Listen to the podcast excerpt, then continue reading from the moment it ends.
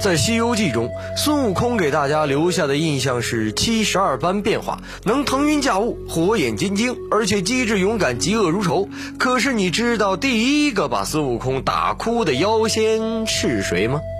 一起走进今天的历史揭秘。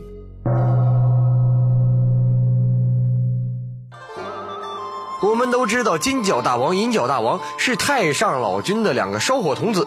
仅仅是太上老君的两个仆役啊，并不在天庭任职。这两个家伙呢，和其他的妖怪不同，他们居然是拿着唐僧师徒四个人的画像来捉人的。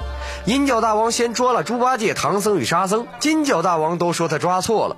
那么我们就有理由来怀疑，金角大王的真正目的，是来对付孙悟空的。为什么不安排别人，偏偏来安排金角和银角呢？因为平顶山啊。是他们的老巢，而平顶山则是唐僧西去的必经之路。这一步棋果真是妙啊！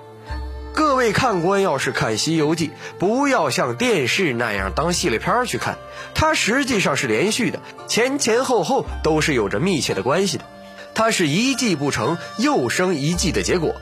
其过程是相当血腥的啊！你莫看太上老君、观音菩萨那些大仙们表面上关系好得很，其背后的斗争甚为残忍。他们笑谈几句啊，都足以让下面的人押上性命去殊死搏斗，去血腥的屠杀。太上老君与观音菩萨在这一回中角逐的目标是孙悟空。老君让悟空死，老君与悟空的积怨已经深入骨髓了。这个我们后面会详谈的。菩萨要悟空活，因为他需要悟空来消灭一切的反对势力，来扩大自己的地盘。在战斗布局阶段，太上老君让金角银角带着他的家当——紫金葫芦、玉净瓶、晃金绳、七宝剑以及芭蕉扇五件法宝来的。这五件法宝仅次于太上老君的那个圈儿啊！这两个小家伙是绝不可能像搬家一样一次性搬走的，所以绝对是太上老君给他们的。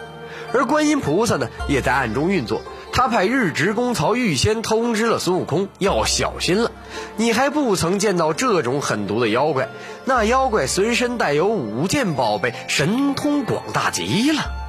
战斗一开始，银角大王变个道士让孙悟空背，孙悟空正在算计，我把他扔入山崖摔死算了。那个妖怪就使了个移山倒海的法术，念动真言，派遣须弥、峨眉、泰山来镇压行者。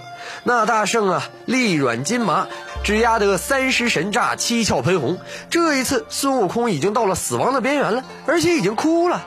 幸好金头接地，让山神把山移走了，孙悟空才得死里逃生。后来，孙悟空啊，又被吸到了紫金红葫芦里，即使不死，也休想出来。